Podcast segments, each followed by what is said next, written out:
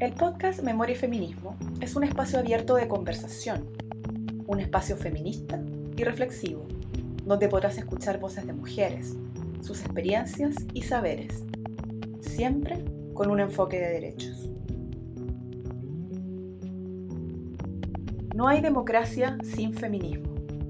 Descartando las prioridades o contradicciones primarias o secundarias, afirma la naturaleza constitutiva de toda opresión que implica dominación, discriminación y subordinación de las mujeres en el mundo privado y público. Julieta Kirkwood, Ser Política en Chile. Bienvenidas al capítulo especial en conmemoración por el Día Internacional de la Mujer Trabajadora, 8 de marzo, del podcast Memoria y Feminismo del Museo de la Memoria y los Derechos Humanos. En este episodio conversaremos sobre proceso constituyente, feminismo y memoria junto a Javiera Mansi, Manuel Arroyo y Teresa Valdés. Javiera Mansi es socióloga, investigadora y archivera. Es vocera de la Coordinadora Feminista 8M desde el 2019 e integrante de la red Conceptualismos del Sur autora de libros y artículos sobre cruces entre gráfica, política y movimiento feminista. Manuela Arroyo Letelier es abogada, profesora de Derecho Constitucional, mamá de una niña de tres años de edad y candidata a la constituyente por el Distrito 23. Ha defendido a las comunidades en causas mapuches y medioambientales. Ha trabajado en distintas organizaciones territoriales y fue abogada del INDH. Es candidata a doctora en Derecho. Teresa Valdés es socióloga, fundadora y coordinadora del Observatorio de Género y Equidad. Fue investigadora de Flaxo Chile, donde creó el área de estudios de género. Condujo numerosas investigaciones y practicó la docencia. En 2003 recibió el premio Elena Cafarena en la categoría de Mujer Investigadora de Ciencias y Educación. Ha sido consultora de distintos organismos internacionales en temas de género. Es integrante activa del movimiento de mujeres en Chile y América Latina y ha participado en numerosas conferencias regionales y mundiales en su representación. Bienvenidas y agradecerles por aceptar nuestra invitación. Desde la línea de memoria y feminismo del Museo de la Memoria, hemos propuesto trabajar durante este mes de marzo bajo la consigna No hay democracia sin feminismo, planteamiento realizado por la feminista chilena Julieta Kirkwood en los 80. Hoy Chile vive un momento histórico marcado por la fuerza y la lucha del movimiento feminista que habilitó un camino para la escritura de una nueva constitución. Seremos el primer país del mundo que tendrá una convención paritaria, con miras a consagrar la igualdad de género en el texto constitucional. Por esta razón, nos parece muy importante conversar sobre el proceso constituyente y el feminismo. Bueno, como ya les dije anteriormente, me gustaría darle la bienvenida a Manuela, a Javiera, a Teresa, y para comenzar la conversación, eh, más que nada, eh, como dejar el micrófono abierto para preguntarles a, a, las tres cómo creen que se resignifica en la consigna de Julieta Kirwood hoy en el proceso que estamos viviendo. Quizás podría empezar eh, Tere con esta pregunta. Eh, Julieta estaría alucinada, la verdad, estaría fascinada, estaría metida, pero absolutamente en todas las instancias y espacios y planteando su tema de fondo que fue el de feminismo y política, de cómo hacer política desde las mujeres y cómo hacer política feminista y el nudo tan grande y complejo que obviamente tenemos que conversar en esta oportunidad de la tensión entre los partidos y, el, y las feministas y el feminismo y cómo efectivamente se va ganando espacio, se va ganando terreno en términos de eh, incluir y hacer, digamos, del feminismo la herramienta política más significativa. Manu, no sé cómo lo ves tú. También hay como que me parece que son diferentes perspectivas en las que abordar como la idea de pasado y presente y el hacer política de las mujeres. Entonces, ¿cómo lo estás también viviendo hoy? Sí, yo creo que hoy día estamos dentro de una coyuntura histórica que nos hace a quienes muchas veces decidimos y optamos por hacer política en los territorios, en nuestras organizaciones sociales, en, en mi caso en las comunidades mapuche o también en, en colectivos que, que han estado fuera de la institucionalidad, de decir, bueno, dada esta coyuntura histórica, dada la importancia de la constitución y dado también de que proviene de un proceso de, salir a las calles, donde el pueblo chileno, mujeres y hombres, salimos a las calles a, decir no más y a luchar por nuestros derechos, es que hoy día se nos abre también un nuevo escenario de hacer política como mujeres, pero creo que es súper importante eh, leer esto como un contexto, o sea, como una parte más dentro de un contexto más amplio.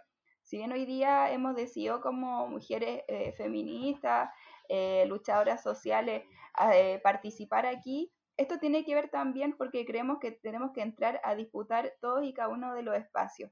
Y ello nos pone también, como decías tú, es primera vez que existe una constitución donde se asegura la paridad, pero creemos que eso es un piso mínimo, que en el fondo que, la participación de las mujeres es súper importante, pero que también se entrecruzan con muchas otras eh, variables eh, que son importantes al momento de, hacer política y de definir quiénes somos. Por un lado está el feminismo, pero también tenemos que construir desde la descolonialidad, es decir, sacarnos también este patriarcado racista que, que hoy día se ha instalado en Chile, especialmente en la región de Araucanía y que también este feminismo tiene que ir de la mano con la lucha por la naturaleza, por la lucha por el agua. Y hoy día creo que, es muy interesante de que podamos participar de este proceso constituyente, pero sí y incorporando otras variables eh, que las mujeres pobres, que las mujeres indígenas, que las mujeres de los territorios sienten que son necesarias tanto así como su reconocimiento como de, los derechos de las mujeres. Muchas gracias. Eh, Javi, ¿cómo, ¿cómo, ves tú esta, esta frase, frase hoy día, no hay democracia sin, sin feminismo? Creo que tiene una actualidad fundamental, ¿no? Ya lo decían eh, la Tere y Manuela. Pensar este momento hoy es eh, pensar este proceso constituyente, pensar la revuelta, no puede hacerse sin, no desde el protagonismo del movimiento feminista en este proceso. Eh, me parece que estamos también eh, enfrentando un momento que históricamente y globalmente es muy desafiante, ¿no?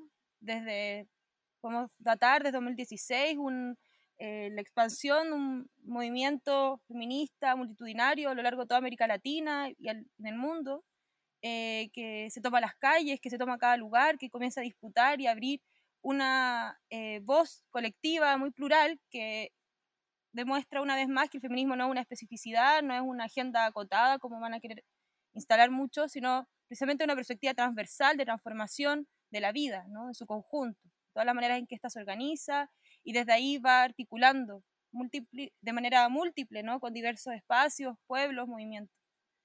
Y, y, esa capacidad es la que nos trae también en buena medida al momento en que estamos hoy, ¿no?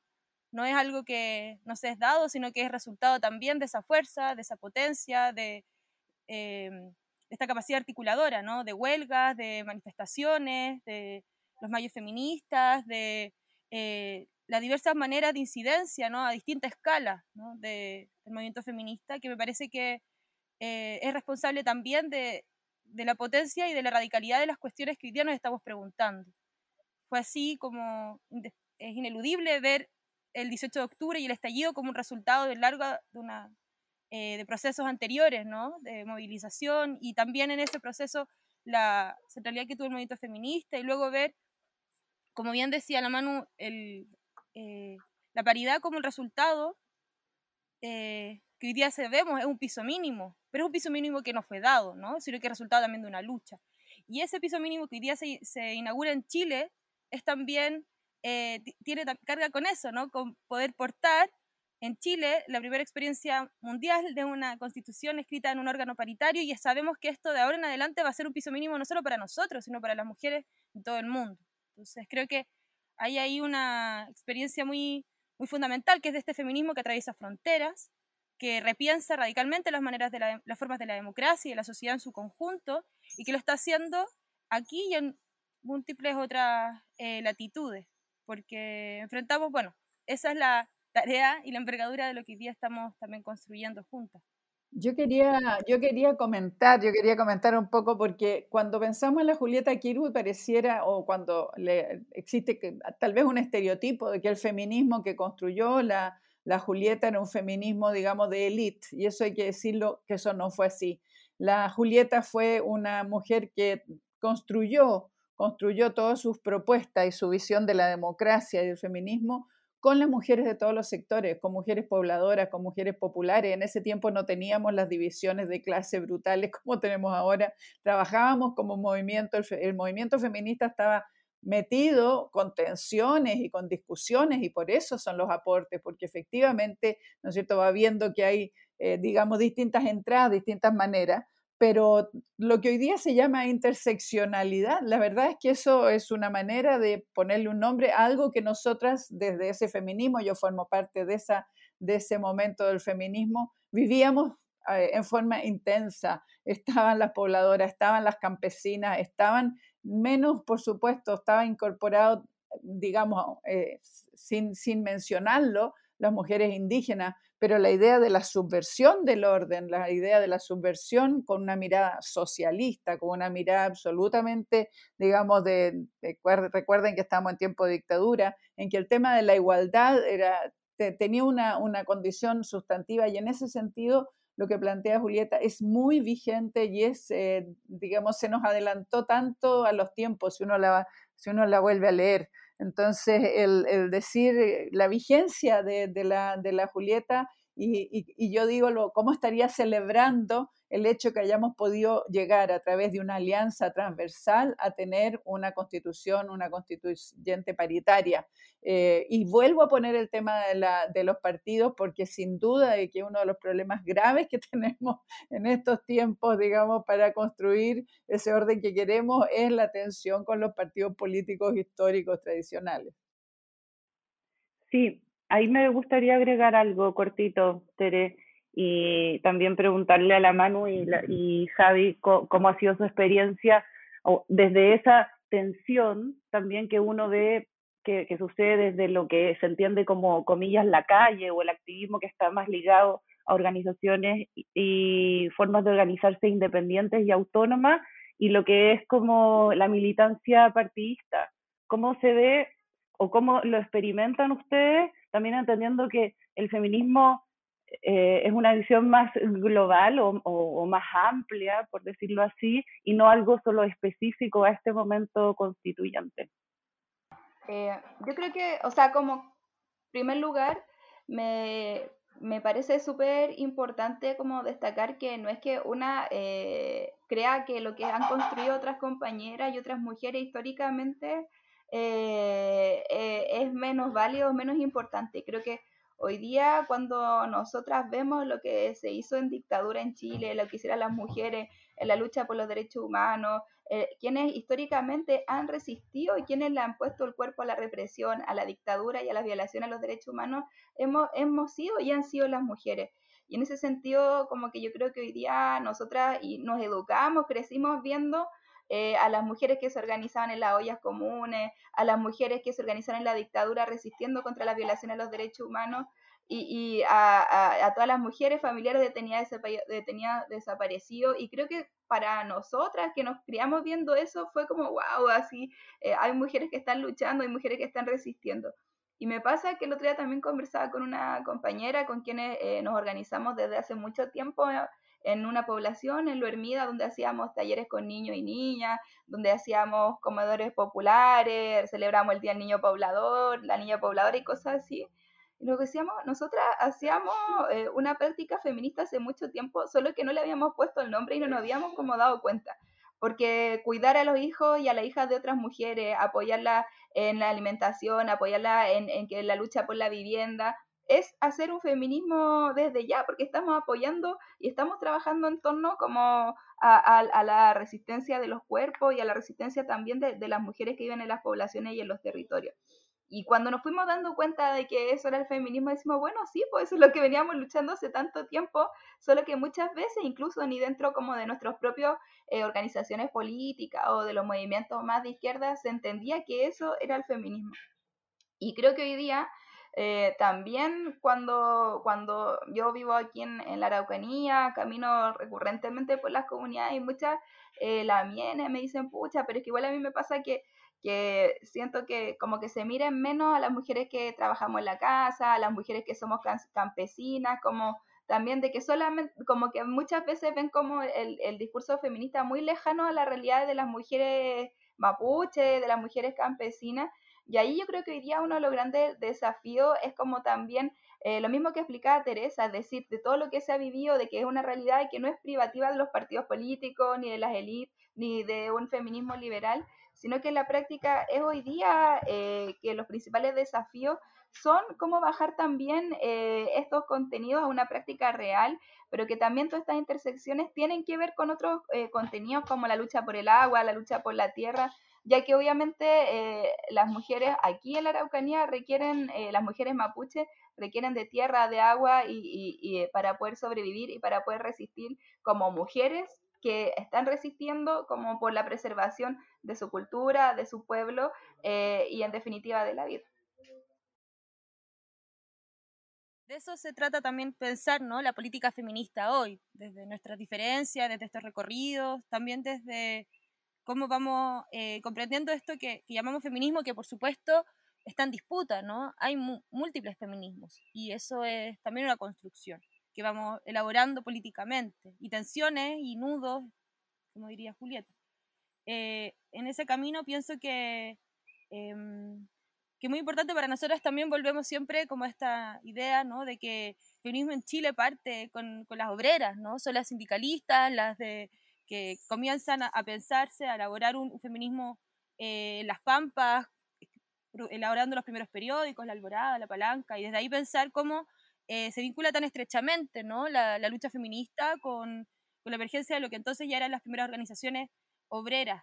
Em, y, vuelvo sobre eso porque creo que hay una larga tradición y una, un, un, tiempo largo ¿no? de cómo se ha ido configurando esto que, que vamos llamando feminismo en distintos momentos de la historia.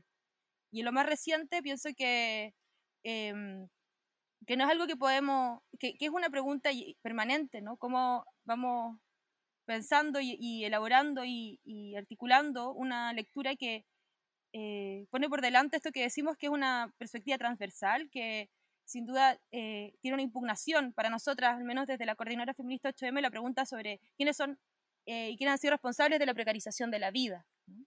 Y con esto es una impugnación súper concreta que, eh, que, sin duda atañe directamente a algunos partidos, pero que no queremos pensarla exclusivamente en esta cuestión que fue muy, fue muy importante en un momento, ¿no? en esta discusión entre eh, institucionales o autónomas o dentro o fuera de los partidos. Más bien nos parece que lo que está ahí es la posibilidad de darle una vuelta a esa cuestión, ¿no? Y pensar la atención más bien o la impugnación a quienes son responsables de ciertas políticas, ¿no? Que han sido administradoras de ciertas maneras de eh, organizar la vida, ¿no? En este contexto neoliberal, eh, el que hoy día vivimos, donde eh, ha acrecentado la precarización, la violencia, etc. En ese contexto me parece que eh, no está de más y, es una tarea permanente esto de poder decir, porque no está necesariamente tan presente siempre, qué relación tiene, y nos preguntaron muchas veces a las primeras huelgas, la primera huelga general feminista del 2019 nos preguntábamos, bueno, pero ¿qué tiene que ver las pensiones con el feminismo? ¿Qué tiene que ver la derogación del Código de Aguas? ¿Qué tiene que ver em, el problema de la soberanía alimentaria, la, desmilitarización del Gualmapu, eh, la ley de migración? Pareciera a otros, y esto lo digo desde los medios de comunicación o, incluso desde muchas personas, nos preguntamos, ¿qué tiene que ver o por qué están ustedes hablando de esto también? ¿no? Y, y ahí yo creo que es una, Em, una insistencia y es también una desobediencia ¿no? a, esta, a este marco que muchas veces quieren poner el feminismo y, concuerdo con, eh, con Tere lo que decía, que existe a veces una interpretación ¿no? Eh, posterior a qué era ¿no? este feminismo de los 80, cuando en realidad era mucho más de lo que a veces se ha querido como eh, mostrar. Y es también esa tarea de permanentemente estar demostrando que cuando hablamos de la vida de mujeres, de niñas, de disidencias, estamos hablando de todo, de la vida misma, y que eso, como bien decía la Manu, supone poner por delante cómo es la experiencia de las mujeres mapuche en, en el Gualmapu, cómo es la experiencia de las mujeres migrantes, cómo, y cómo es de cualquier mujer pensionada, de cualquier madre, de cualquier eh, niña, en fin. Creo que ahí hay una demostración una vez más de lo que para nosotras es parte de, de, esta potencia transformadora, ¿no? que queremos decir, hablar de todo y queremos transformarlo todo. ¿no? Em, y para poder hacerlo es que nos vamos encontrando y que vamos construyendo y vamos aprendiendo, porque creo que también hay algo muy importante, que es que no tenemos respuestas anteriores a todo, no teníamos una respuesta muy clara respecto a cómo enfrentar el tema de la migración, sino hasta que nos encontramos y articulamos, por ejemplo, con la Coordinadora Nacional de Migrantes, con la Secretaría de Mujeres Migrantes, con respecto, por ejemplo, a cómo pensar efectivamente la descolonización de estos feminismos en vinculación directa con el aprendizaje con compañeras, por ejemplo, de la red de mujeres mapuche, entre otras. Entonces creo que ahí también hay una tarea que es tanto de articulación como de un aprendizaje permanente y de ir construyendo a través de eso ese tejido que eh, es el que nos permite hoy día decir la capacidad que hoy día tiene este, esta lucha feminista de hablar tan transversalmente y que, bueno, a nuestro parecer tiene que seguir ampliándose, ¿no? Porque por supuesto hay muchas para las que todavía resulta algo ajeno. Y eso es una, eh, bueno, es un desafío político fundamental. De todas maneras, gracias, gracias Javiera. Igual eh, queríamos llevarla al, tema más contingente, ¿no? que tiene que ver con, con el desafío constitucional que, que, tenemos en adelante eh, digamos, este año en, en nuestro país. Eh, bueno, la propuesta de alguna manera está clara, ¿no es cierto? Imprimir un sello feminista en la nueva constitución que nos vamos a dar como país, pero la pregunta es cómo se puede lograr esto, de qué manera, o planteado de otra manera, una vez que se termine este, este el proceso, eh, ¿de qué manera o cuáles son los indicadores que para ustedes nos van a permitir saber que hemos alcanzado este, este objetivo? Eh, dejo, dejo planteada la pregunta para, para, cualquiera de las tres, no sé cuál quiere eh, empezar.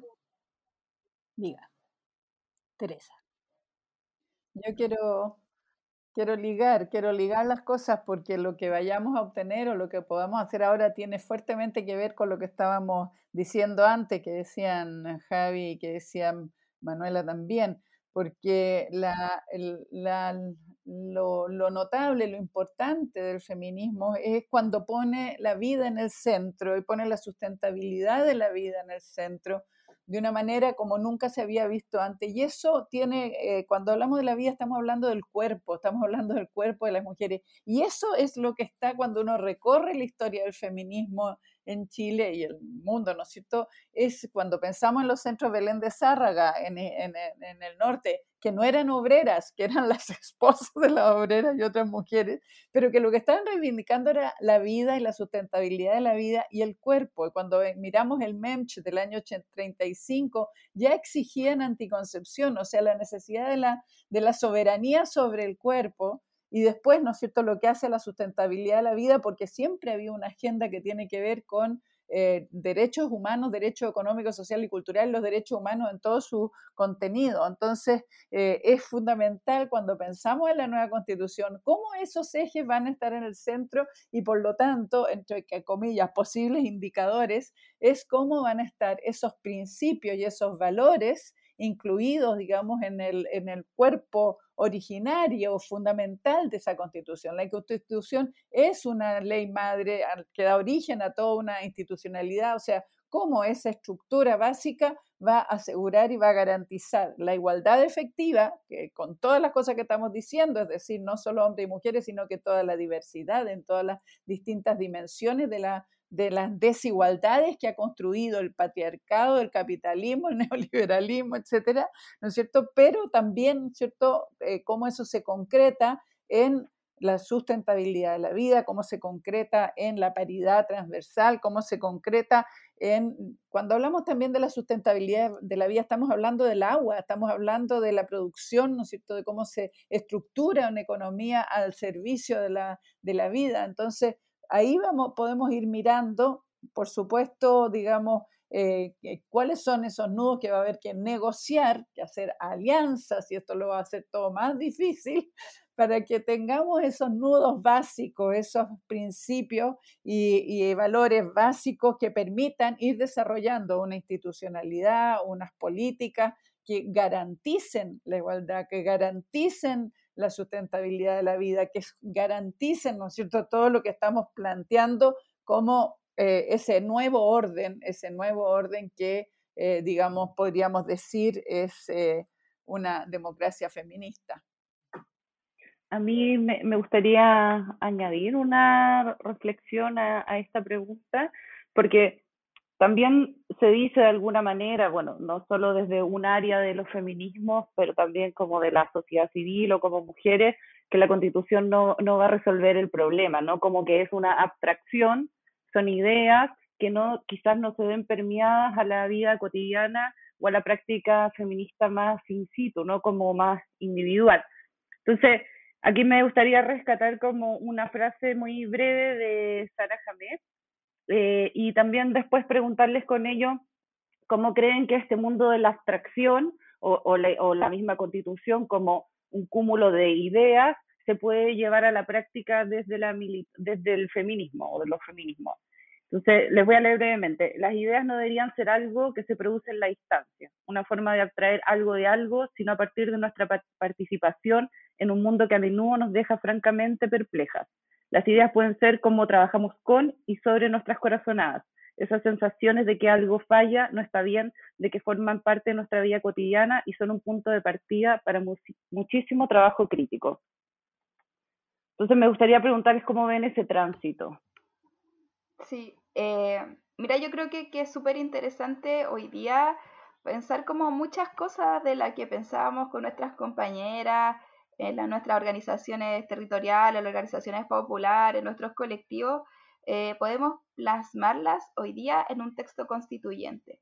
Y eso creo que significa un tránsito como desde, como bien planteabas tú, desde las ideas, desde los pensamientos, como de, superar esta idea de, como de esta batalla de las ideas eh, hacia un texto que en definitiva, si bien entendemos que no es, eh, que al final del día igual el derecho es un dispositivo que ha, eh, ha sido históricamente un instrumento de dominación patriarcal, colonial, clasista, Hoy día también cuando hablamos de derechos o utilizamos los el derecho a la libre determinación, los derechos, el derecho al cuidado, eh, los derechos sexuales y reproductivos, igual utilizamos la palabra derecho porque en definitiva también es un mecanismo que nos permite garantizar eh, ciertas eh, prestaciones, ponerle límites también al Estado, ponerle límite también a, a los privados. Y desde ahí yo creo que es súper interesante pensar ¿Qué mecanismos tenemos que hacer una vez que, si es que logramos también romper las barreras que, los, propios partidos políticos y que la propia élite ha, creado a partir de la, conformación de, este, de, este de este proceso constituyente y todas las dificultades que, hemos tenido que abordar quienes trabajamos desde la independencia, desde los territorios? Hoy, tenemos que ir pensando, bueno, y una vez que, ganemos, que, digamos ya, somos las mujeres eh, feministas que estamos ahí, eh, cómo lo hacemos concreto y cómo lo hacemos carne nuestras ideas y, aprovechar este momento histórico de plasmarlas ahí. Y creo que eso va por un lado, si bien por el reconocimiento de, del principio de cuidado, de los derechos sexuales y reproductivos de las mujeres, del también como han planteado las 8M, y yo también eh, se los copio también de la creación de un sistema plurinacional de, de cuidado pero como también orgánicamente amarramos la participación política de las mujeres en la toma de decisiones. Creo que el desafío no está solamente como en, las declaraciones de buenos principios y en las declaraciones de que tales o cuáles derechos se van a preservar, lo cual es central, pero creo que, que también tenemos que enfocarnos hacia cómo generamos mecanismos de participación vinculante de que por una vez por todas seamos las mujeres quienes tengamos espacios de decisión respecto a nuestras vidas y que dejamos de que eh, los ricos, los poderosos y que en definitiva este el prototipo del hombre blanco macho que, burguesa es el Jaime Guzmán que, que escribe esta constitución, eh, siga tomando decisiones respecto a nuestras vidas y respecto a nuestros cuerpos. Yo creo que ese hoy día es el desafío más importante en este proceso constituyente. Bueno, me sumo a, lo que estaban comentando eh, la mano y Tere, eh, con tres puntos que me parece que para nosotros han sido muy importantes de, este proceso, ¿no? Y de este proceso constituyente, pero que es también un proceso de revuelta y, y en general del proceso que hemos ido levantando desde que fuimos como articulando desde ya la coordinadora, ¿no? Y es, lo primero, bueno, que este acuerdo, el acuerdo que hoy día da forma a este proceso constitucional, no es nuestro acuerdo el Acuerdo por la Paz y la nueva Constitución, em, que fue firmado por algunos partidos, por los partidos de oficialistas y algunos partidos de la oposición, configura un itinerario em, institucional que, por una parte, lo sabemos, oxigena un gobierno que, que es responsable de la violación sistemática de los derechos humanos, y por otra, eh, abriendo también con ello el curso de, una agenda de criminalización que, que, hemos visto hasta el día de hoy, tiene a cientos de em, personas, sobre todo jóvenes, presos em, y presas de la revuelta. Y junto con eso también levanta los términos de un proceso constitucional a la medida de los partidos políticos y a la medida también de una em, de limitar ampliamente la participación y las formas de, incidencia real que pueda tener aquello que, se levanta en la revuelta, ¿no? que es una, un deseo muy radical y muy profundo de poder transformar la vida, ¿no? Hasta que valga la pena vivir, hasta que la dignidad se haga costumbre. En ese contexto también nos parece importante señalar que lo que se abre es, a pesar de todo esto, un proceso, un proceso que, nace, que se abre el 18 de octubre, podríamos decir incluso con los antecedentes anteriores, pero que se abre y que va configurando un nuevo ciclo de politización muy amplio, muy diverso, em, y es eso lo que nos parece que es central, ¿no? Pensar no tanto algo así como cuál va a ser el resultado final de esta constitución, que sabemos va a ser em, seguramente muy lejos de las aspiraciones que hoy día podemos tener, de necesidades de transformación, pero sí de este proceso que se abre, un proceso que va a poner por delante la necesidad de hablar de cosas que no se venían hablando por muchos años y que vamos a poder discutir, debatir y sobre todo disputar muchas de estas porque eh, nos vamos a enfrentar a un sector bueno, de una derecha que va a estar sobre representado en la convención y junto con eso la necesidad de ir poniendo y estableciendo por delante cuáles van a ser estas centralidades, estas formas de, eh, de organizar también un programa y una centralidad feminista en este proceso. Eh, en ese sentido, quería señalar dos cosas. Por una, hoy sabemos que tenemos un programa, nosotras, desde la Coordinadora Feminista, 8M y junto a múltiples organizaciones a lo largo del país, hemos ido levantando los encuentros plurinacionales de las islas que luchan, que han sido instancias donde han participado miles de mujeres y disidencias para pensar, imaginar, construir un programa. Y eso ya es un antecedente muy importante que va a estar presente como una suerte de eh, elemento con los que ir a disputar dentro de la convención y levantar y decir que no hayan otros que nos digan por qué estamos peleando o qué es lo que venimos a hacer, ¿no? Ya lo hemos ido construyendo. Sin duda esto se toma, por supuesto, de la larga tradición de demandas históricas del movimiento feminista. Y, en segundo lugar, y tal como decía la Manu, creo que aquí hay una tarea central a propósito de la democracia, a propósito de lo que decíamos respecto a, cómo se participa de este proceso, es que la convención, y eso tiene que ser una centralidad, no es de 155 em, convencionalistas o constituyentes, ¿no? Sino que ha de ser un proceso abierto, participativo, de incidencia real, territorial, que ponga por delante que una vez que este es un proceso que sí, al salir, al emerger de una revuelta, tiene que ser expresivo de esta, y con ello tiene que participar las mayorías que se levantaron. Entonces, me parece que ese último elemento es fundamental para pensar esto que estamos nombrando, ¿no? que es la posibilidad de un feminismo que se va configurando desde los movimientos sociales y que tiene mucho que decir respecto a los contenidos, pero también sobre todo a las maneras y las formas de esta política y los modos de hacer y de ir, ligando ¿no? la experiencia concreta, la, vida, ¿no?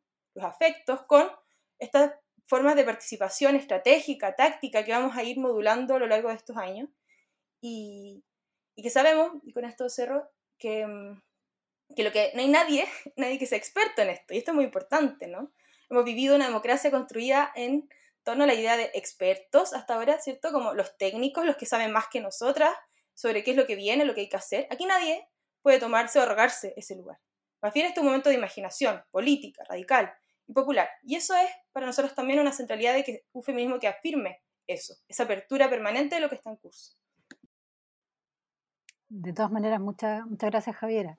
Em, igual, continuando con este tema de la, de la, convención constitucional que se nos viene, eh, también tenemos que pensar un poco, digamos, en, en la, en la realidad política que, del panorama que, enfrentamos, ¿no es cierto? En el que constatamos que hay una, hay una importante dispersión de candidaturas, especialmente de los sectores más progresistas o, de izquierda. Entonces, eh, la pregunta es, o el cuestionamiento es, eh, ¿cómo evitar que esto termine pasando la cuenta y favoreciendo a las candidaturas eh, conservadoras? ¿Cómo, ¿Cómo ven ustedes el, el panorama en ese sentido? Ay, yo, yo puro sufro. Yo puro sufro, yo sufro mucho porque lo que está en juego, o sea, lo que no hemos sido capaces es construir la unidad política de, la oposición. Entonces, tenemos al frente, digamos, a una derecha que sabe muy claro que tiene que defender con dientes y uñas, dientes y uñas realmente la constitución del 80, porque ahí tiene la propiedad privada garantizada, tiene todas las cosas que sabemos que son las bases del neoliberalismo y del modelo que tenemos que ha hecho el daño que ha hecho. Entonces ellos solo tienen la tarea de defender, mientras que para nosotros, por supuesto, el, el desafío es construir algo nuevo y ahí no ha sido posible construir la unidad política y eso es una, vamos a tener que dar cuenta frente a la ciudadanía, frente al pueblo de Chile, si no somos capaces de sacar, digamos, una, una, una convención constitucional con suficientes eh, representantes de la diversidad de los distintos sectores y movimientos sociales. Em, eso, o sea, está claro que no hemos sido capaces, entonces no, no, no, no es mucho lo que podemos eh, decir. Eh, yo pienso que, una vez que estén elegidas, porque va a haber una constituyente paritaria, una vez que esté elegida, tendremos que trabajar intensamente con las mujeres que sean electas y con los hombres que sean electos, que sean eh, posibles socios en, este, en esta búsqueda de construir una, una constitución que dé las bases para una sociedad diferente como la que queremos. Vamos a tener que desarrollar todas nuestras habilidades de, de, de convencimiento y de alianzas y de eh, para, para, llegar a dejar los mínimos, aquellos mínimos que nos permitan después, a través de la legislación, porque lo que es seguro es que no vamos a tener malos amarres, o sea, de todos modos vamos a tener una constitución que va a ser en ese sentido abierta, que vamos a poder después seguir, digamos, eh, legislando y, construyendo derechos eh, a partir de la constitución sin los amarres, sin los, los quórums supramayoritarios que tenemos hasta ahora. Pero es un desafío enorme y y de alguna manera la crisis de la política, eh, digamos, la, se, tradujo, se trasladó de alguna manera, la revuelta se trasladó obviamente eh, al mundo de las candidaturas independientes frente a la, a la Convención Constitucional. Entonces, es parte del mismo proceso. Eh, yo no, no, sé cómo lo vamos a hacer, vamos a, vamos a tener que desarrollar nuestras habilidades políticas, porque mm, en relación a lo que decía la Javiera, que esto, esto es algo propio del neoliberalismo también, el haber vaciado del sentido político a lo que hacen los expertos. Los llamados expertos siempre han sido políticos y nosotras las mujeres que nos han dicho, nos han visto como expertas muchas veces, siempre hemos sido políticas. Eh, aquello que se llama experticia, aquello que se llama instrumental y qué sé yo, siempre tiene un sentido político. Entonces, el cómo cómo desenmascaramos lo que, la política que hay detrás de esos expertos y cómo llenamos de contenido político lo que nosotras como expertas, que sí somos expertas en muchos sentidos, ¿no es cierto? El ponerlo ahí, poner el sentido político que tiene con estos, estos nudos, estos básicos que hemos puesto. Y en relación a lo que decía eh, Manuela, o sea, no es concebible no considerar la participación plena de las mujeres en todos los espacios. Cuando hemos hablado de paridad, no es para contar cabezas mujeres y hombres, es para, para eh, poner en todas las instancias públicas y privadas, en todos los espacios donde se tomen decisiones que afectan a la sociedad, tienen que ser construidas paritariamente en la medida que el género humano está formado por hombres y mujeres, pero además paritariamente con la densidad de que la paridad requiere la diversidad que hay en cada uno de esos, digamos, distintos, eh, si pudiéramos poner la variedad hombres y mujeres, lo que hoy día significa, digamos, género con toda su multiplicidad, pero también con lo social, también con migrantes, también con discapacidades, también con todo ello. Yo también quiero como eh, complementar lo que planteaba Teresa. Me parece como que yo estoy viendo algo súper fuerte. Eh, que no sé si se da solamente aquí en el Gualmapo o si se da a, nivel nacional. Y me pasa que veo gente, no sé, está un foro desde la derecha, de Bópoli, de la DC, eh, de muchos lados, hablando por el buen vivir, por eh, los derechos de las mujeres, por la naturaleza, y uno avanza un paso más, como que siento que hay un relato como político que se ha como desderechizado pero muy acomodadamente. Y si uno le pregunta y como y das un, pie, un paso más y dice, bueno, ya, pero si tú eh, estás por, por los derechos de las mujeres, ¿qué significa eso? Y creo que hoy día estamos en, un, en una situación que es complicada también porque existe mucha retórica en torno al feminismo o los derechos de las mujeres y tal, pero cuando tú preguntas un poco más qué es lo que planteas tú, eh, cómo tú lo propones, no hay contenido. Y eso es súper peligroso porque en la práctica podemos decir que con la paridad es suficiente, que con la participación en un modelo absolutamente desigual y patriarcal es suficiente, y eso no es así. Entonces, creo que hoy día, y a mí me, yo soy muy fan de la coordinadora 8M y de muchas compañeras que conozco, que conozco por su trabajo, que nos conocemos hace muchos años, porque ellas le han dado mucho contenido a lo que es el feminismo hoy día. Cuando yo igual participé en el encuentro plurinacional en, en, en el ámbito de la lucha anticarcelaria, lleva una nueva dimensión también del feminismo. Entonces creo que hoy día, eh, además de decir, bueno, eh, claramente hay una desunión de la izquierda que es histórica y que hoy ya parece que es como congénita de, mucha gente que, no entendió esta, esta necesidad de, de, organizarse y de luchar en, en, en mancomunadamente. Pero por otro lado tenemos que estar alerta frente también como al, a la feminización o a la naturalización o a, o a, que cada vez los sectores reaccionarios tienen un discurso súper progre, pero en la práctica sus prácticas son absolutamente contrarias a lo que dicen. Entonces creo que hoy día este proceso constituyente no solamente implica llegar a la constitución y disputar y, eh, esos espacios, sino que también implica un proceso político de darle contenido a ciertas luchas y a ciertos términos y a ciertos discursos.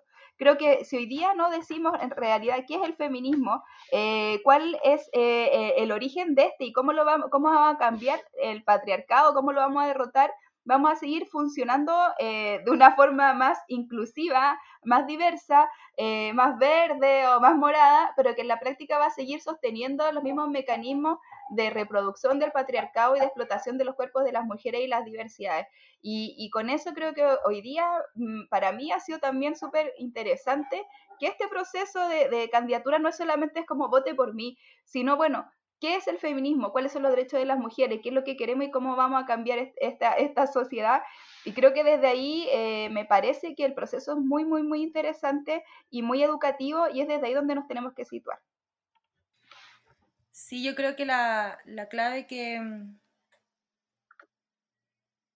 que propone que propone, bueno, la, la, mano es fundamental, ¿no? Que es cómo vemos una vez más la instrumentalización de nuestras demandas, de nuestros deseos, y cómo rápidamente estos lobos que vuelven a ponerse estos nuevos trajes de oveja eh, aparecen como marcando y presentando esto que ellos dicen que queremos escuchar, ¿no? Eh, y me parece que es muy importante, bueno, dos cosas, ¿no? Lo primero es que, sin duda, lo hemos dicho, la paridad es fundamental, es un mínimo democrático, es, un, es indispensable hoy día, ¿no? Pensar cualquier espacio de, de elaboración política desde este lugar. Eh, particularmente por la subrepresentación que ha tenido históricamente las mujeres y cómo esto debe, por supuesto, como ampliarse y, y podemos decir incluso más allá de, de la paridad también, ¿no? Pero también saber que no, no, hay un esencialismo en esto, ¿no? Sabemos que son también mujeres con agendas antifeministas, antiderechos, las que van a levantarse también en, este, en esta constitución, en este proceso constitucional. Es decir, que van a seguramente incausar un discurso que va a levantarse, sobre todo a nivel de campaña, promoviendo un imaginario en torno a la noción de derechos para las mujeres, pero luego su participación efectiva va a ser la misma que hemos visto a lo largo de estos 30 años. Y ahí yo creo que es muy importante cómo, desde los movimientos sociales, sabemos este prontuario, sabemos quiénes son los responsables de la privatización de las aguas, como sabemos quiénes son los responsables eh, de la impunidad, de la militarización del Gualmapu, del cierre de fronteras, de la oposición también a, a las garantías en temas de seguridad social, de pensiones, etc. Y eso que también tenemos que poner por delante, ¿no? No somos ingenuas ante este proceso y no vamos a permitir que otros eh, vengan a hablar por nosotras en, estos días y por eso creo que es central cómo vamos construyendo también programáticamente estos compromisos que no son identidades, sino que son programas, son luchas históricas y son también, por supuesto, alternativas la que vamos construyendo. Eh, porque, por supuesto, como bien decía la mano, son poleras que se pueden ir poniendo y, sacando, ¿no? Como la polera morada, verde, el llamado sobre la naturaleza. Hace muy poco me llegó un panfleto de, de una persona que quería tener un ju juicio de lesa humanidad, que se hacía llamar un eh, eh, ingeniero socioambiental, ¿no? Y que entregaba panfletos reciclables. Entonces, eso que estamos viendo y que aparece como una amenaza muy importante de Preve. Y junto, y junto con eso también es que hoy la vía de participación son muy diversas. Estamos yendo con cientos o sea, de listas dentro y fuera de los partidos. Y eso también es algo que tenemos que ir viendo cómo se van articulando y qué alternativas van construyéndose y cuáles son las que van a levantar efectivamente una alternativa ¿no? a la derecha, porque vimos también cómo rápidamente aparece este, esta figura del mal menor, ¿no? Bueno, tenemos que unirnos contra la derecha. Y nosotros sabemos hace tiempo que nuestra lucha no es solo contra la derecha, sino contra quienes, como decía antes, han administrado la precarización de la vida. Y eso incluye, por supuesto, los gobiernos de la concertación y la nueva mayoría. Es decir, hay acá una, tarea muy importante de cómo vamos eh, levantando programas, levantando alternativas y redes ¿no? de articulación desde estas diferencias, desde adentro y fuera de los partidos, pero que también van eh, encauzando no, no solamente un cambio de polera o un cambio de constitución, sino una nueva vida para todas. Yo quería comentar, porque me parece tan maravillosa, es aquí cuando uno valora más la democracia y la política en el mejor sentido de la palabra, cuando te lleva a conversar y a debatir con la gente y explicar y poder decir de qué estamos hablando. Tenemos que decir algo que es significativo. Nosotros, nosotras colectivamente a lo largo de estos años hemos logrado instalar en la cultura y de ahí en el discurso la legitimidad y la importancia de los derechos de las mujeres y la igualdad, pero obviamente que eso ha tomado en el discurso y reelaborado o, o reapropiado de distintas maneras y podemos ver que tenemos muchos feminismos con distintos feminismos y podemos establecer un, continuum desde un feminismo liberal, ¿no es cierto?, hasta, un hasta los feminismos más radicales, pasando por una variedad enorme, como es el ecofeminismo, etcétera. Muchos feminismos, porque feminismo es parte de la gracia del feminismo, que va a estar siempre en proceso de elaboración, de discusión. Entonces, ahora el cuento es cómo nosotros eh, aprovechamos esa oportunidad porque todos están colgando del feminismo todos se están colgando del feminismo, pero cómo vamos aprovechando para hacer alianza, para llegar a lo básico, a lo mínimo, ¿no es cierto? Y eh, eh, digamos que no sea eh, en el fondo utilizado para en contra, en contra de los objetivos nuestros. me gustaría preguntarles a las tres qué relevancia histórica le otorgan a una fecha como el 8 de marzo y si consideran que se puede decir que esta ha marcado o marca hitos dentro del movimiento feminista y de, los movimientos sociales de mujeres también, aquellas que no se nombran o se autodenominan como feministas. Yo creo que quería contar algo como para seguir con la otra conversación y luego voy al, al 8M, que me ha pasado harto, que además, como que cuando estáis como en estos en, política, en este proceso constituyente, cuando te enfrentas y dices como a la gente las cosas directamente, como que le surge todo su patriarcado y esa como normatividad y te empiezan a decir, pero tú, ¿qué te crees? ¿Por qué me hablas así? Y es como, porque soy mujer y tengo el derecho a decir las cosas como quiero. Les inquieta demasiado de que una diga las cosas directamente, que como que, eh, como que es el, deber ser de la mujer es ser eh, disimulada, calladita. De hecho, el otro día me pasó que, bueno, estábamos lanzando la, la candidatura, llegó la gente de APRA, yo estaba con mi hija, ¿cachai? Y se me empezaron a tirar encima, tuve que pasar a mi hija y yo, y yo digo, oye, para, ¿cachai? Estoy con mi hija. Y me dicen, pero ¿cómo traen a los niños? Lo vamos a denunciar al Sename, la Defensoría de la Niña. Y yo le dije, oye, pero ¿tú qué crees que haga? ¿Qué crees que haga, cachai? Soy mamá soltera, ando con mi hija para todos lados en pandemia, ¿qué crees que haga? Me dijo, yo me organicé y le pagué a la nana para que me cuidara a los hijos y no sé qué. Esas son las mujeres con las que, con el fondo somos mujeres, pero estamos luchando contra eso, ¿cachai? Y hay una normativización del hacer política que tenemos que ser calladas, que no podemos andar con nuestras cabras chicos porque en el fondo eso es indebido y que todo lo que tenemos que hacer tenemos que hacer dentro de sus reglas, dentro de su forma de ser. Y creo que hoy día eso también se ha desbordado.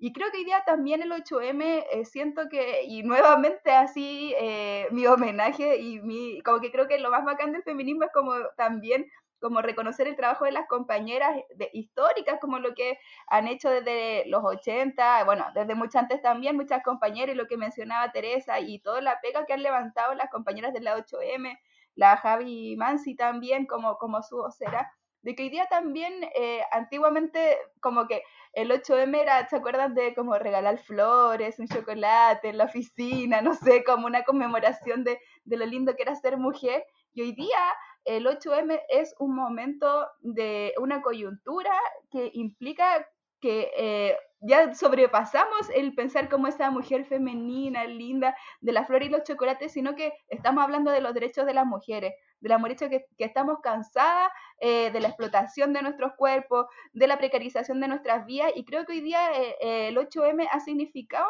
eh, incluso antes del estallido social, un momento histórico en que las mujeres salieron a la calle de forma multitudinaria a luchar por sus derechos. Creo que el 8M fue el momento en que por primera vez en Chile millones de mujeres salieron a las calles y que esto fue antes de las marchas de Noma FP, fue antes de las marchas del estallido social y creo que son, hemos sido las mujeres las que hemos liderado también estos procesos de salir a la calle a luchar por, nuestros derechos. Entonces creo que, que sobrepasar... Eh, sobrepasar el, el 8M de las flores y del chocolate a que sea una instancia y un momento de lucha por nuestros derechos, es una conquista histórica y con esto quiero reconocer el trabajo de todas las compañeras que están en este proceso y, sentirme muy feliz de, estar compartiendo con ustedes y de estar luchando codo a codo eh, en este camino. Yo quería aportar, yo quería aportar un poco de la historia. El, el 8 de marzo ha sido, digamos, desde su instauración como tal, a comienzo eh, desde el siglo XX, ha sido una fecha en la cual las mujeres organizadas y partiendo por las mujeres trabajadoras, porque originalmente es el Día de la Mujer Trabajadora, ¿cierto? Va, va haciendo visibles sus condiciones de discriminación y poniendo sobre la, sobre la mesa, digamos, la, la necesidad de avanzar en derechos de las mujeres y en igualdad. Ahora, efectivamente, nosotros hemos vivido desde el, desde el 90 en adelante una suerte de apropiación del 8 de marzo por distintos sectores y fuertemente por las, por las autoridades locales, pero les tengo que decir que lo que hicimos en tiempos de dictadura para el 8 de marzo fue fundamental. Tanto así que el 8 de marzo era como el inicio de las movilizaciones, el 85, el 86, el 87, el 88, el 89 hicimos el, el Santa Laura, con 30.000 mujeres, con la cosa más extraordinaria que se haya hecho para esa época era impensable. Entonces ha sido un espacio, ha sido un momento clave, un hito, digamos, de visibilidad de la, eh, de la lucha de las mujeres, eh, partiendo siempre por la lucha de las trabajadoras, pero que después fue, ha sido apropiada por las distintas autoridades, porque siempre puede ser reciclado y reapropiado, y entonces el tema de la flor y el chocolate es una cosa tomada, por supuesto, por ministros, por autoridades diversas con la, contra la que se ha peleado todos estos años. Lo interesante es que esa fuerza, digamos, que, que, quería plantear los temas de fondo, llega a hacerse visible fuertemente ya el 2018, pero venía desde antes. Yo he participado en todos los 8 de marzo y he participado en la organización de la marcha del 8 de marzo tal cantidad de años como ustedes no se pueden imaginar y soy quien más celebra y quien más goza y salta en una pata cuando vemos que pasamos a hacer miles de miles de miles porque entonces ves cómo lo que hemos hecho tiene frutos y así se hace visible. Y hoy día, ¿no es cierto?, con pandemia y con todo, veremos cómo nos podemos expresar. Entonces, el 8 de marzo es como nuestro, nuestro momento de, de visibilidad donde vamos a seguir planteando, vamos a seguir expresando todas aquellas deudas y discriminaciones y situaciones intolerables que hay para todas las mujeres en cualquiera de sus condiciones, desde las niñas en adelante, porque no podemos olvidar que la discriminación de las mujeres parte en la niñez y parte muy chicas y como decía Manuela cuando el tema cuando no te dejan ir o te molestan porque vas con tus niños a la marcha, ustedes recorran la historia, la historia de las campañas de, de Allende, la, todas eran con la familia a cuesta y con los niños a cuesta. Entonces, esto, esto, digamos, no es ninguna novedad. Lo que pasa es que se, se hizo esta idea, digamos, de que las mujeres tienen que ser de una determinada manera, incluso en política, es en ciertos sectores, pero no se preocupen, eso es, es marginal, digo yo, de puras ganas.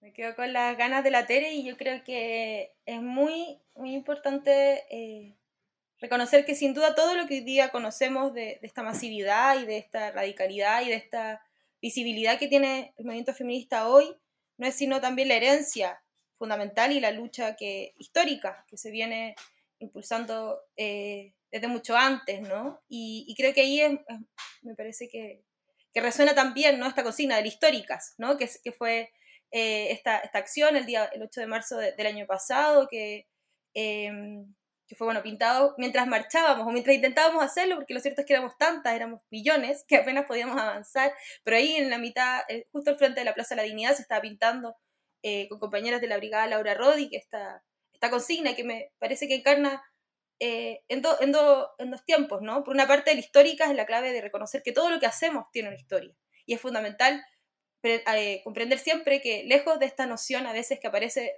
en, eh, desde afuera, ¿no? Como esta suerte de moda que llaman algunos, esto es un momento histórico, de largo, largo aliento, y que ha tenido distintos eh, momentos, y particularmente en Chile fue fundamental para pensar la lucha contra la dictadura, ¿no? Y también para pensar, como bien decía la Tere, en los 90, ¿no? Un momento muy árido y muy... Eh, cual la política feminista ahí fue muy rica, ¿no? Y también de, ir construyendo y levantando estrategias que fueron desplazando también estos cierres que, veníamos, que veíamos de la transición.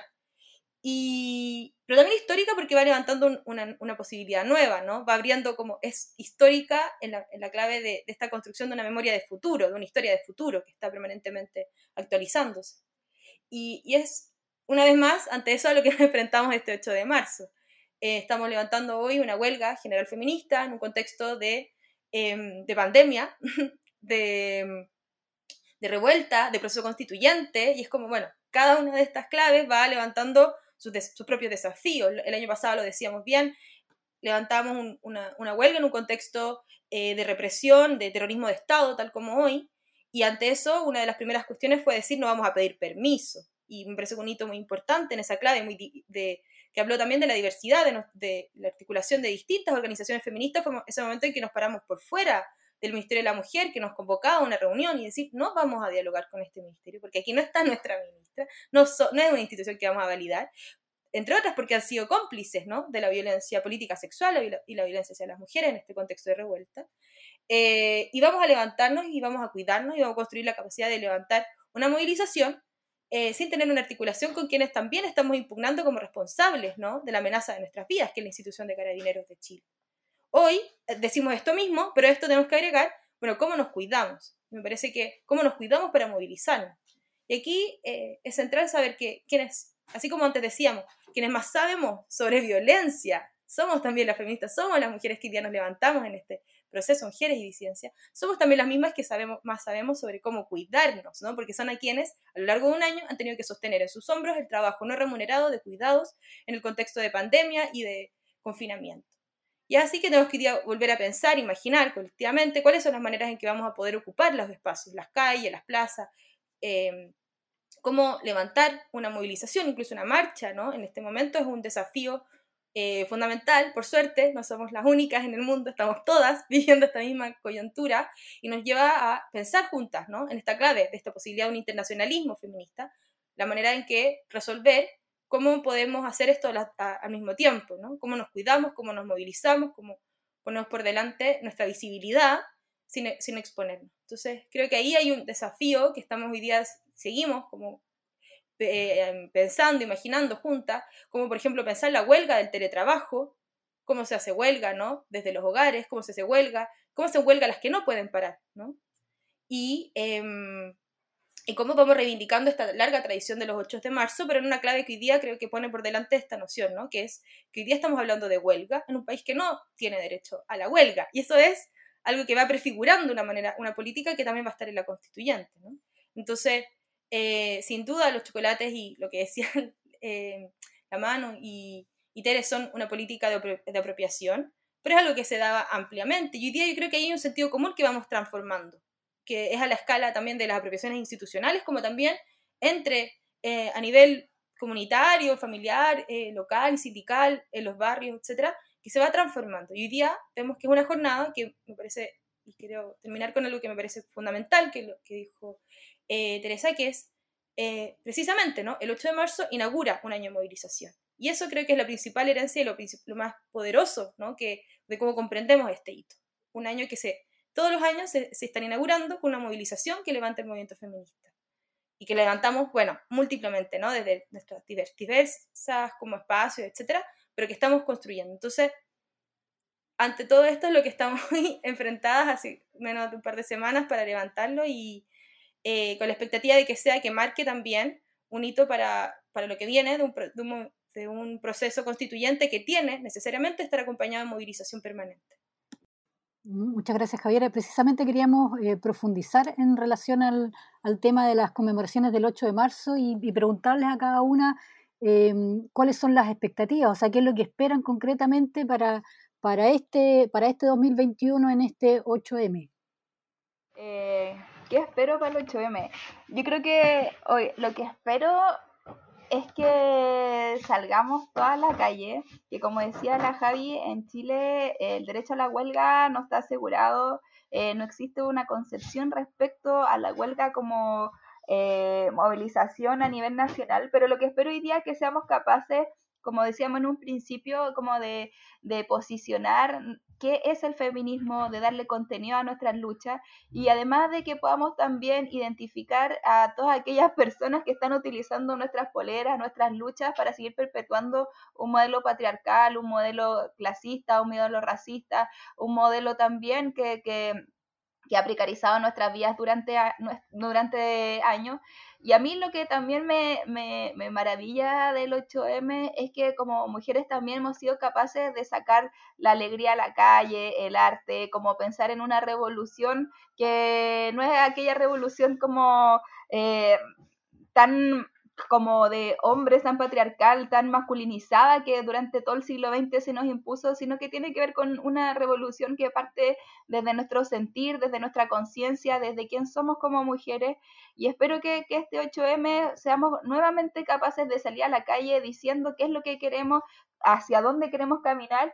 Y recordar también, como decía Teresa, somos herederas también de, de, un, de una lucha de las abuelas, de nuestras ancestras, de compañeras mayores, y, al final espero que el día de mañana nuestra hija, nuestros hijos puedan también tener la oportunidad de seguir luchando por sus derechos, que cada vez el feminismo tenga más contenido, tenga más posibilidades de, acercarse hacia otro, hacia otro espacio.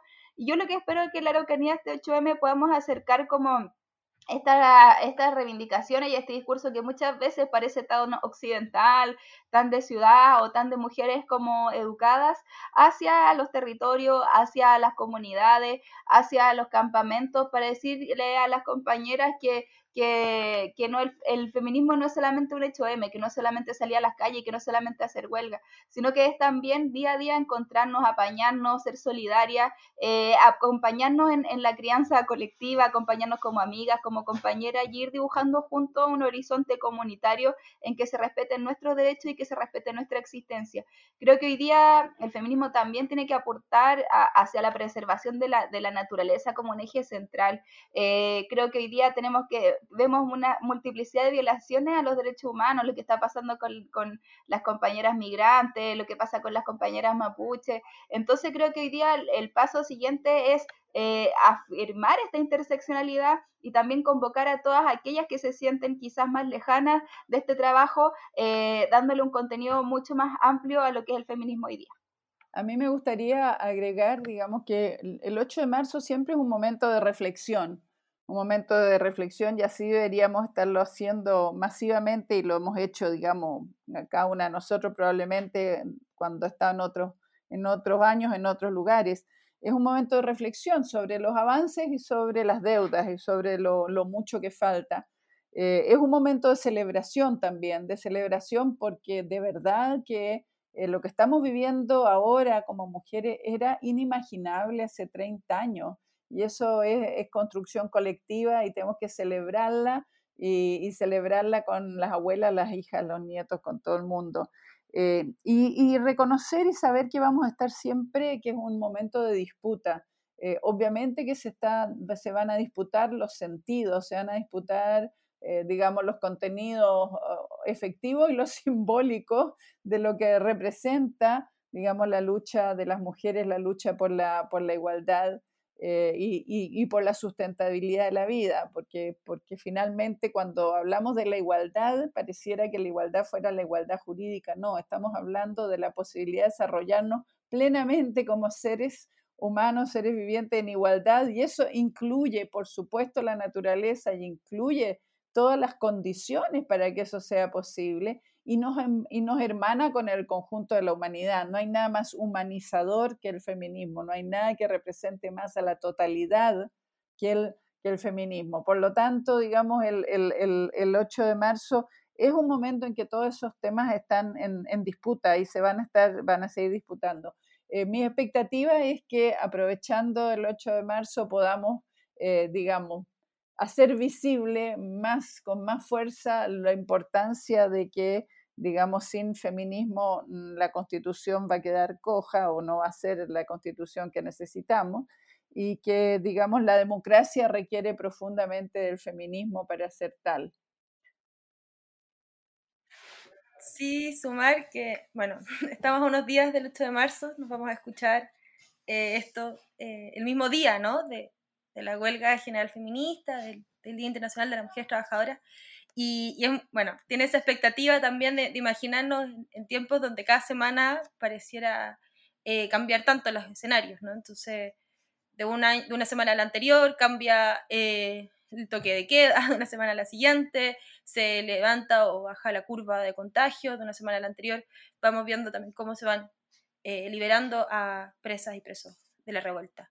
En este contexto, entonces, que hay, mucho de incierto, ¿no? Y, y, es ante eso que me parece que la principal certeza, la, única confianza que podemos tener es en, esta eh, capacidad que hemos tenido de encontrarnos. Y creo que lo principal sería para mí decir eso, que, este 8 de marzo sea una vez más un momento de encuentro, un momento pero, que nos encontramos en las calles, en la lucha, ¿no? un encuentro que es eh, profundamente transformador en nuestro sentido más íntimo, ¿no? que nos transforma, me parece, siempre la política feminista nos habla de cómo eso va eh, transformando nuestras biografías, nuestra, eh, nuestros afectos, nuestros lugares también más personales, como también en esta capacidad de poner eso en las calles, ¿no? de hablar y de, de, desnaturalizar, de sacar del closet, de levantar una agenda y una, una posibilidad y una alternativa que nos permita decir, bueno, es por todo esto y tanto más que estamos acá, es por las que no están, es por las que están, es por las que eh, nos han arrebatado la, la, violencia patriarcal, como por las herederas y nuestras abuelas y nuestras bisabuelas, y las que, por, cuyos pasos y avances son también los, los que hoy día nos permiten seguir caminando. Y, y esa como lugar de la temporalidad me parece que es fundamental en nuestra pregunta siempre, ¿no? Como hay una pregunta por el tiempo, ¿no? Los tiempos no remunerados de nuestro trabajo, los tiempos eh, de, una vida y los tiempos también de, esta historia que vamos levantando siempre como en, esta noción de presente, pasado, futuro, que va eh, reconstruyéndose y donde quería hacer un, énfasis que, que, espero que también sea una, una vez más, esperamos, un, hito tan transgeneracional como lo en los años anteriores, ¿no? que sea esa posibilidad de decirnos, bueno, encontrarnos con nuestras madres, nuestras abuelas, nuestras nietas, nuestras hijas, voy a hablar, bueno, no mis nietas, porque todavía me falta mucho para eso, pero sí esa noción siempre múltiple de, de, que es algo que nos puede interpelar en distintos niveles, experiencias, momentos de la vida. Y, y bueno, una vez más que reivindiquemos esto de la huelga. Yo creo que es muy, eh, como bien decía la mano, es una cuestión muy eh, fundamental decir que hoy en Chile la huelga ha sido reinscrita como esta posibilidad por el movimiento feminista. Y se reinscribe no como en esa huelga tradicional, en en la comprensión de que una huelga es exclusivamente el trabajo productivo, sino que una huelga es una huelga general siempre que contemple todos los trabajos que sostienen la vida, productivos y reproductivos, remunerados y no remunerados. Entonces ahí creo que hay una, em, esperamos sea una jornada donde eso también esté presente, ¿no? que nos preguntemos cada trabajo que se sostiene ¿no? en las cocinas, como también en las oficinas, en el teletrabajo, en, el comercio ambulante, en las aulas, sea algo que, aparezca ahí como un espacio de movilización. Entonces, en fin, son muchas aspiraciones, pero sobre todo hay un deseo, ¿no? Que es el que nos está movilizando hoy, que nos va a seguir movilizando el 8 y durante todo el año, y, y que sea cual sea la manera en que esto se despliegue, sabemos que va a ser central para poder proyectar eh, este año 2021. De todas maneras, muchas muchas gracias Javiera. Eh, bueno, queremos ir eh, cerrando ya este programa, esta conversación a propósito de la conmemoración del 8 de marzo. Queríamos pedirles brevemente si es que o sea, nos pueden hacer algún comentario o reflexión final acerca de esta, de esta fecha, de los desafíos que, eh, que se nos vienen, de los hitos que hemos alcanzado, logrado, de, digamos, de lo, del recorrido histórico que nos ha llevado hasta la coyuntura de, que, que estamos viviendo en este momento a cada una de ustedes. No sé si Teresa puedes, eh, puedes partir. Este 8 de marzo lo vimos con muchísima esperanza. Esperanza porque el país está viviendo un momento único de posibilidad de reconstrucción, de renovación, pero sobre todo porque las mujeres hemos alcanzado, hemos logrado eh, ponernos en el escenario con una propiedad y con una fuerza que augura, augura que lo que construyamos tenga todos aquellos elementos de ese país, de esa sociedad que queremos igualitaria en el más profundo sentido de la palabra, que, que, que comprenda, digamos, cómo se reproduce la vida y cómo eso requiere de una nueva eh, articulación, de, una, de nuevas instituciones, de nuevas políticas, de nuevos partidos políticos. Entonces, para mí, este es un momento de profunda esperanza y creo que, no, que, tenemos una tarea colectiva, digamos, de las mujeres para, para hacer eh, real, para hacer eh, realidad estos sueños que venimos trabajando de hace generación en generación. Muchas gracias, Tere. Eh, no sé si puede seguir eh, Manu. Sí, ya. Eh, yo creo que, que, hoy día lo más importante es que pensemos en cómo concretamente queremos aportar en este proceso constituyente, pero creo que también es súper importante que no olvidemos que esto es algo más. O sea, que creo que no vamos a acabar con el patriarcado, con una constitución feminista, sino que es parte de un proceso mucho más amplio. Creo que hoy día eh, no seguimos luchando por nosotras mismas, en nuestras casas, en nuestros barrios, en nuestros territorios, en nuestras comunidades. Eh, las cosas no van a cambiar. Eh, no porque hoy día hayamos decidido disputar estos espacios de la institucionalidad, creemos que esa es la centralidad. Y como también lo planteó Tere, como lo planteó la Javi también, creemos que hoy día el poner la vida en el centro, el luchar contra la precarización de nuestras vidas, si bien tiene una, dimensión institucional o más tradicional, creo que su, dimensión más amplia está en la autogestión, está en la, en la solidaridad, está en el ejercer día a día nuestros derechos como mujeres solidarias, como compañeras, y creo que solo desde ahí vamos a poder asegurar eh, que la lucha que llevamos adelante no se vea eh, como instrumentalizada, de que no se vea manipulada por quienes hoy día se ponen poleras eh, verdes y moradas para hacer querer parecer que son de nuestro lado.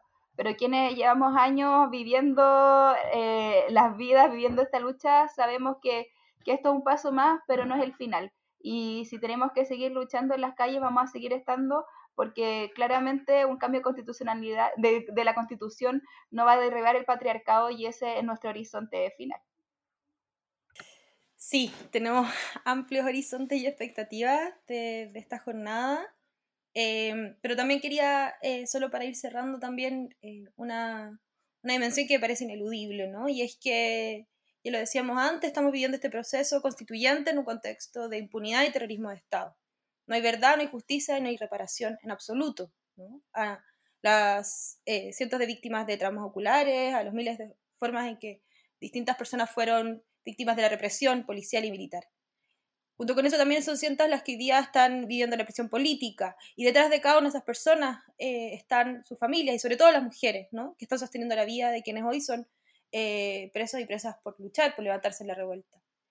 Es en ese contexto en que hoy día nos levantamos y nos parece que también es central que una vez más, tal como en los 80, eh, tal como hicieran Mujeres por la Vida, tal como se levanta esa larga tradición de la lucha contra la impunidad desde el movimiento feminista, sea también una, una centralidad este 8 de marzo, que nos levantemos contra la violación sistemática de los derechos humanos, que nos levantemos contra la impunidad y que nos levantemos por una eh, por construir ¿no? una vía que no busque, como hoy día vemos que está sucediendo, ¿no? Eh, distanciar este proceso constituyente de este contexto ¿no? represivo. Hoy esa lucha tiene que aunarse, que es y por eso también la centralidad que decimos siempre en este proceso de revuelta y donde cuando decimos que vamos a poner la vida en el centro de la pregunta, ¿no? por la transformación de la forma en que se organiza la vida, sin duda es también hablar eh, necesariamente ¿no? de tanto y, a la par. De que estemos construyendo un proceso constituyente, estemos levantando eh, un proceso de reparación, de justicia, de verdad, eh, ante lo que hemos visto en estos últimos años como una violación sistemática de nuestros derechos humanos. Y la liberación, por supuesto, de todas las y los que han sido presos de la revuelta y también han sido encarcelados o han tenido que vivir arrestos domiciliarios en este contexto. Bueno, ya estamos llegando al fin de nuestro capítulo especial eh, en el contexto de la conmemoración del 8 de marzo. Agradecerles a cada una de ustedes eh, sus reflexiones, perspectivas que se entrecruzan no solo intergeneracionalmente, sino también desde diferentes agencias políticas.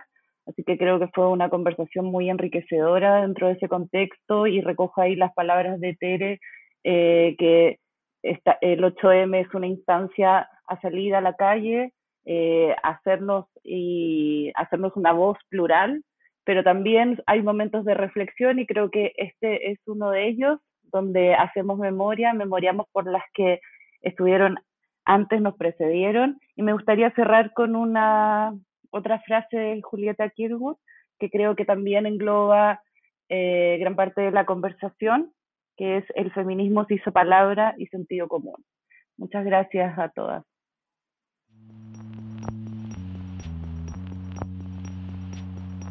Te invitamos a escuchar toda la temporada del podcast Memoria y Feminismo en nuestras diferentes plataformas digitales, Spotify y conectados con la memoria.cl. Las opiniones expresadas en este podcast son responsabilidad exclusiva de quienes las emiten no representan necesariamente la visión del Museo de la Memoria y los Derechos Humanos. Plan de Gestión Museo de la Memoria y los Derechos Humanos, financiado por el Servicio Nacional del Patrimonio Cultural.